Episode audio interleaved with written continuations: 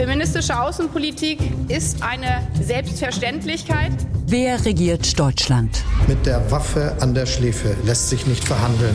Machtwechsel. Wir sind ja nicht in die Regierung eingetreten, um beliebt zu werden. Sie verlieren mittlerweile, Herr Bundeskanzler, den Bezug zur Realität in unserem Land. Machtwechsel. Mit Dagmar Rosenfeld und Robin Alexander.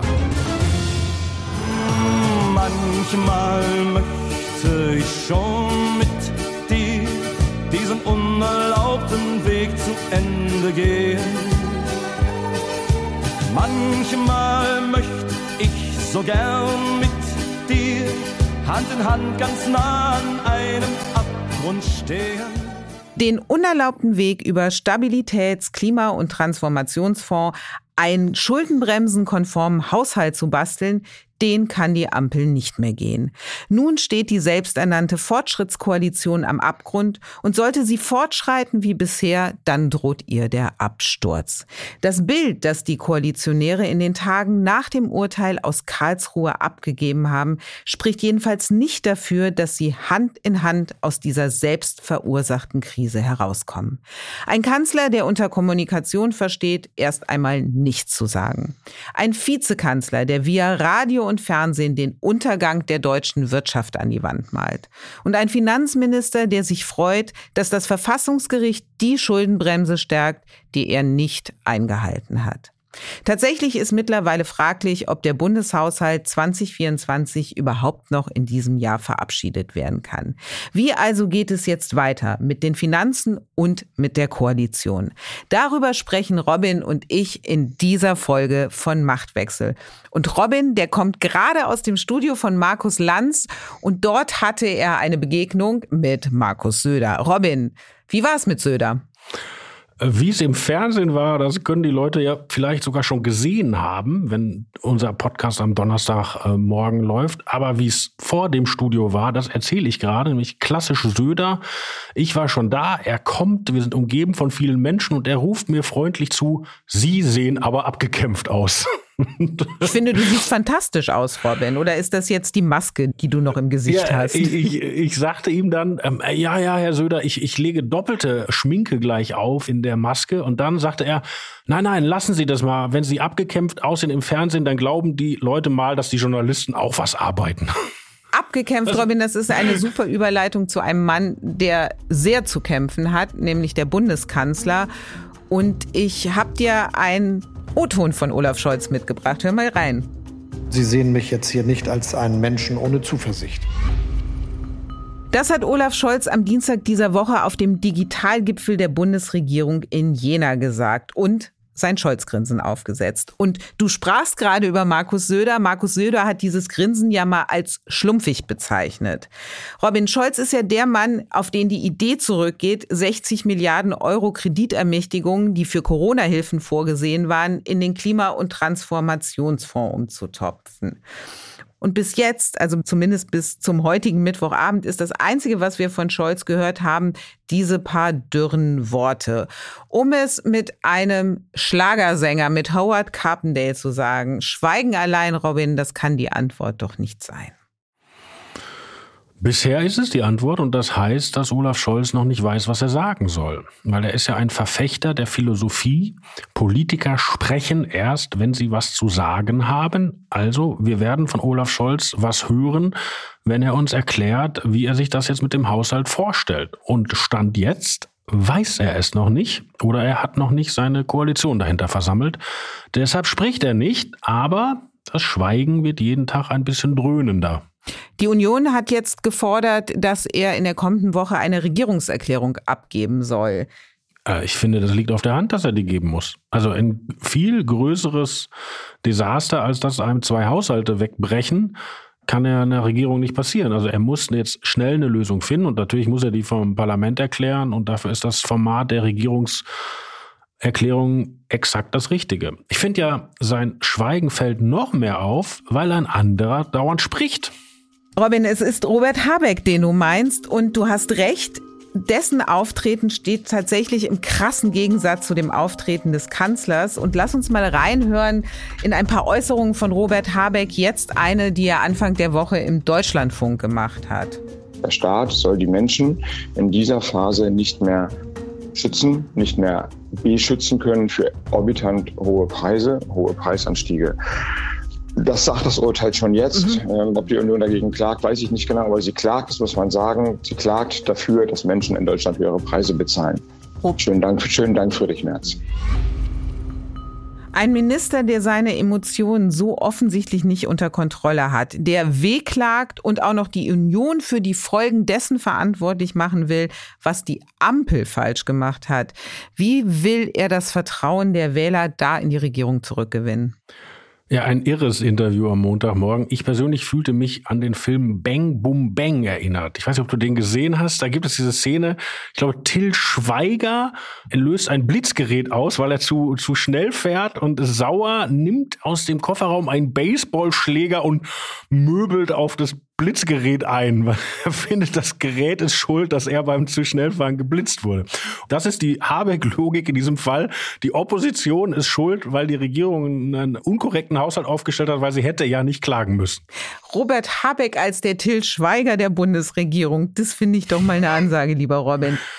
Es, ich finde es aber wirklich problematisch, jetzt äh, das Ernste dem, dem Gag hinterhergeschoben, weil das ist ein Demokratieverständnis, bei dem sich Robert Habeck schon öfter hat erwischen lassen. Ja, das ist ja diese Vorstellung, ich will doch eine so gute Politik machen, wer mich mit Hinweis auf das Recht stoppt, der, der will doch nichts Gutes, ja? Und das hat Habeck schon mal gemacht, als die Ampel die LNG-Terminals so schnell bauen wollte. Ein, ein sehr richtiges Anliegen. Da klagte die Deutsche Umwelthilfe dagegen. Und da hat er der Deutschen Umwelthilfe die Leviten gelesen, äh, sie könnten doch jetzt nicht äh, stoppen, was er Gutes bewegen wolle für die Energiesicherheit Deutschlands. Und auch da, obwohl es so ganz unterschiedliche Leute trifft wie Friedrich Merz und die Deutsche Umwelthilfe, man kann nicht Leuten, die auf die Rechtslage hinweisen, sagen, lass das sein, weil äh, bei der guten Sache darf man nicht so genau hingucken. Das ist ein wirklich problematisches Rechtsverständnis für einen deutschen Minister. Das muss man so hart sagen. Woran Robert Habeck in seinen Äußerungen in den vergangenen Tagen ja auch nicht gespart hat, ist an drastischen Beschreibungen, welche Konsequenzen das Urteil aus Karlsruhe hat. Also wir haben eben ja schon gehört, die Gas- und Strompreise, die Steigerungen können nicht mehr abgefangen werden. Lass uns mal hören, was er noch gesagt hat. Diese Programme sind in der Regel dazu da, dass Unternehmen Zuschüsse bekommen, um sich klimaneutral aufzustellen. Das heißt, sie investieren dann in grünen Stahl, in die Solarindustrie, in den Aufbau von Batteriefertigung und all das ist jetzt bedroht. Damit die Arbeitsplätze, damit die Struktur in der Region. Robin, solch drastische Beschreibungen von Habeck, die ja der Realität auch nahe kommen, was bezweckt er damit? Also wenn er die Menschen nicht verunsichern will, will er den Koalitionspartner verunsichern, will er Druck ausüben? Alles drei. Also A ist es ja so irre, wo also Scholz sagt, ich sag nichts, bis ich die Lösung habe und ich strahle Zuversicht aus und wenn das Haus um mich rum brennt, sitze ich da immer noch und sage, kein Problem, läuft, ich habe eine Lösung. Ja? Und Habeck tut das Gegenteil, der lässt uns ja im mittlerweile zwei bis drei Interviews pro Tag teilhaben, wie er sich gerade fühlt und was gerade passiert und so weiter. Ja? Und, und also A ist es keine geschlossene Strategie ja immer noch der gleichen Regierung, sondern eine sich äh, sich widersprechende Strategie und auch gegeneinander wirkende Strategie. Und B fragt man sich natürlich, was will er? Und er will, glaube ich, Druck entfachen, vor allen Dingen auf Christian Lindner, dass der sich als Finanzminister bewegt. Und es ist ja so, Habeck hat Runden gemacht mit Industrievertretern, wo er gesagt hat, ihr müsst jetzt Druck auf Lindner machen. Habeck hat Runden gemacht mit Gewerkschaftern, wo er gesagt hat, äh, die Belegschaften müssen in die Puschen kommen und so weiter und so weiter. Also da mobilisiert jemand öffentliche Meinung, um auf seine eigenen Koalitionspartner einzuwirken. Aber öffentliche Meinung durch Angst machen, mobilisieren, das ist doch kein verantwortliches Regierungshandeln. Ja, jetzt sind wir im Bereich Kommentar. Kann man so kommentieren, wie du das tust? Man könnte natürlich, ich stelle mich in die Schuhe von Robert Habeck, sagen, um Gottes Willen, nach 16 Jahren verschleppter Energiewende haben wir jetzt erste Ansätze in die Puschen zu kommen und die sparen wir gerade weg und es ist sozusagen die Rettung der Welt wert, dass ich jetzt ein bisschen auf den Schlamm haue. Auf den Standpunkt kann man sich auch stellen. Unabhängig von den Standpunkten ist klar, dass die Haushaltspolitik vor einer Zeitenwende steht. Zumindest solange es die Schuldenbremse gibt, wird eine Regierung nicht umhin kommen, ihre Projekte zu priorisieren. Und genau das hat die Ampel ja bisher nicht getan. Sie hat subventioniert statt priorisiert. Und welches Ausmaß die staatlichen Beihilfen unter der Regierung Olaf Scholz mittlerweile angenommen haben, das zeigt der Subventionsbericht des Kieler Instituts für Weltwirtschaft. Dort wird für das Jahr 2023 im Vergleich zum Vorjahr eine Steigerung der Finanzhilfen des Bundes und jetzt Achtung um 113 Prozent genannt, was, so Zitat aus dem Bericht, den bisherigen Rahmen vollkommen sprengt. Und tatsächlich lebt die Ampel Klimapolitik ja von Subventionen, sowohl für Verbraucher als auch für die Industrie. Jetzt, wo diese Subventionen nicht mehr über Sonderfonds finanziert werden können, was will die Regierung tun? Was kann die Regierung tun? Die Regierung als solche hat noch gar keine Meinung gefunden, sondern kämpft um eben diese. Der Wirtschaftsminister möchte so viel von dem retten, was irgendwie geht, was in den jetzt abgesägten Fonds vorhanden ist. Und der Finanzminister hat sich erschrocken, dass sein Haushalt äh, verschwunden ist und möchte sich um keinen Preis nochmal damit erwischen lassen, dass er irgendwie trickst. So. Und Olaf Scholz muss irgendwie ein Gesamtpaket draus machen. Und während wir sprechen, diese Aufnahme findet am Mittwochabend statt, zeichnen sich erste Einigungen ab. Die erste Einigung ist, dass die Haushaltsabschlusssitzung für 2024, die ist verschoben worden. Ja, die Entscheidung ist spät getroffen. Da hat sich die FDP durchgesetzt, die argumentiert hat, äh, wir können jetzt nicht auf der Grundlage einfach so weitermachen, als wäre nichts gewesen, was mir persönlich total einleuchtet. Also der, der Haushalt 24 wird jetzt entweder spät im Dezember beschlossen, also in der letzten Sitzungswoche, oder in einer extra anberaumten Sondersitzungswoche, das wäre die letzte Woche vor Weihnachten, oder sogar erst im Januar. Und dann hätte man ein, zwei vielleicht drei Wochen vorläufige Haushaltsführung. Und für den Haushalt 2024, lass uns bei dem noch kurz bleiben. Es wird ja Veränderungen geben müssen, weil es über die Fonds nicht mehr geht. Und wenn die Subventionen, die in diesen Fonds stecken, in den regulären Haushalt überführt werden, dann muss an anderer Stelle gespart werden. Wo kann, will die Regierung sparen? Oder es gibt ja die Debatte darüber, Steuererhöhungen, die ja Grüne und SPD gar nicht so verkehrt fänden man soll in diesen Zeiten nichts ausschließen, aber das mit den Steuererhöhungen, das äh, sehe ich ehrlich gesagt nur über Christian Lindners Leiche. Und, und wenn es seine politische Leiche wäre. Also da, das kann die FDP nicht tun. Deshalb wird man schon zum Sparen kommen müssen. Ja? Das Problem verschärft sich aber. Also wenn man mit den Leuten spricht, die sich damit auskennen, sagen die, den äh, 2024er kriegen wir noch mit großen, großen Ächzen hin. Aber dann gibt es ja noch den 2025er, den muss ja diese Regierung auch noch machen. Und der wird schon deutlich schwieriger, weil äh, da fehlt dann noch mehr. Und die neue Regierung, die dann 2025 nach einem Wahlkampf entsteht, der vielleicht sogar über die Schuldenbremse geführt wird, diese Regierung kriegt ja dann auch noch die ganzen neuen Verteidigungskosten auf den Hals. Weil bis jetzt kommen wir ja nur über das 2%-Ziel, wenn wir schick rechnen mit dem Sondervermögen, das aber irgendwann alle ist. Also da stellen sich wirklich da, da, da, da türmen sich Problemberge auf, weit über die Ampel hinaus. Weiß das schon Friedrich Merz? Ja, das denke ich schon, dass er das weiß. Ähm, das hat ihm ja Wolfgang Schäuble interessanterweise in der ersten äh, Fraktionssitzung der Union nach dem historischen Urteil gesagt. Da hat er, ich paraphrasiere jetzt, äh, gesagt, ähm, nach diesem Urteil ist eigentlich klar, dass wir, die Union, den nächsten Kanzler stellen, weil davon erholt sich die Ampel nicht. Aber klar ist auch, dass wir da verdammt wenig Spaß dran haben werden. Wir haben jetzt gerade einen Blick in die Zukunft geworfen, in der möglicherweise der Kanzler Friedrich Merz heißt. Lass uns nochmal ins Hier und Jetzt zurückgehen und die Frage, was macht die Ampel mit dem Haushalt 2023? Bisher ist keine Entscheidung gefallen. Das wird ja beraten bisher zwischen drei Männern, ne? also Lindner, Scholz und Habeck, die sich immer wieder treffen und dann natürlich mit ihren Leuten beraten. Und was man hört, ist, dass der Hase in die Richtung läuft, dass man für den 23er Haushalt tatsächlich nochmal die Notlage zieht. Also dass man sagt, wegen russischer Invasion, Energiepreise und so weiter ist man in einer Notlage und das offensichtliche Gegenargument, Moment, ihr habt doch am Anfang des Jahres gesagt, es ist gar keine Notlage, kontert man, indem man sagt, naja, dafür haben wir ja diese Fonds gebaut, um nicht in die Notlage zu geraten. Und jetzt, wenn die Fonds weg sind, sitzen wir eben doch drin. Und ich finde, das ist jetzt nicht das eleganteste Argument der Welt, aber es hat eine innere Wahrheit. Und ich glaube, damit kommen die auch durch. Und dann werden die halt für 23 die Schuldenbremse de facto aufheben und den Wirtschaftsstabilisierungsfonds und den Fonds für die äh, Flutopfer im Ahrtal zumachen und das Geld über den Bundeshaushalt abwickeln. Überlegungen für künftige Haushalte, wie man eine Schuldenbremse einhalten kann und trotzdem ins Klima investieren und fürs Klima subventionieren kann, das ist die Idee eines Sondervermögen Klima, ähnlich dem Sondervermögen Bundeswehr. Dafür bräuchte es aber eine Zweidrittelmehrheit im Bundestag. Die Union hat doch keinen Grund, das mitzutragen. Sie sagt ja auch öffentlich, dafür ist sie nicht zu haben. Naja, wenn sie sich schon von äh, Habeck beschimpfen lassen muss, steigert das auch nicht die Bereitschaft. Aber es ist ein bisschen traurig, weil wenn man mal drüber nachdenkt, äh, Klimapolitik wird uns ja noch ein bisschen länger begleiten und es sind damit Investitionsentscheidungen und wie soll man sagen, ordnungspolitische Leitentscheidungen verbunden, die auch nicht alle vier Jahre neu gestellt werden können, neu getroffen werden können.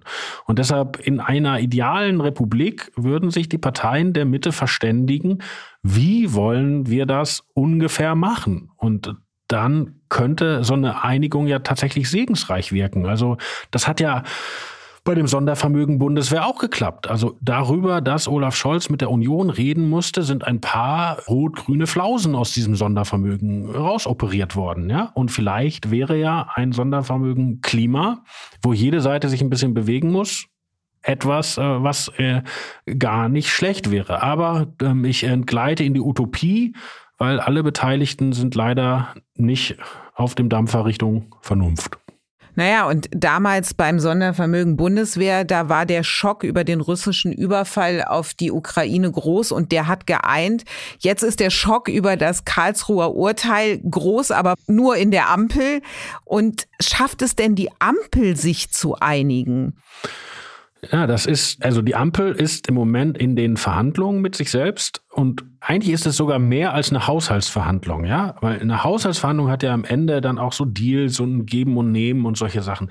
Das geht eigentlich tiefer. Eigentlich muss nochmal wirklich besprochen werden, die Richtung von Politik. Ja, weil äh, das, was jetzt gerade krachen gegangen ist, ist ja im Kern die Idee, Staat investiert, reizt Investitionen an, tut richtig Geld raus, um die Transformation zu beschleunigen. Ja, das ist eine Robert Habeck-Idee, zu der natürlich in Wahrheit gehört hätte, das Geld, was wir dafür brauchen, das holen wir uns durch Steuererhöhung und das holen wir uns durch Schulden auf dem Kapitalmarkt. So. Und in der Ampel haben sie halt nur die Hälfte davon umgesetzt. Ja, weil nämlich Christian Lindner nicht bereit war, die Zeche zu zahlen.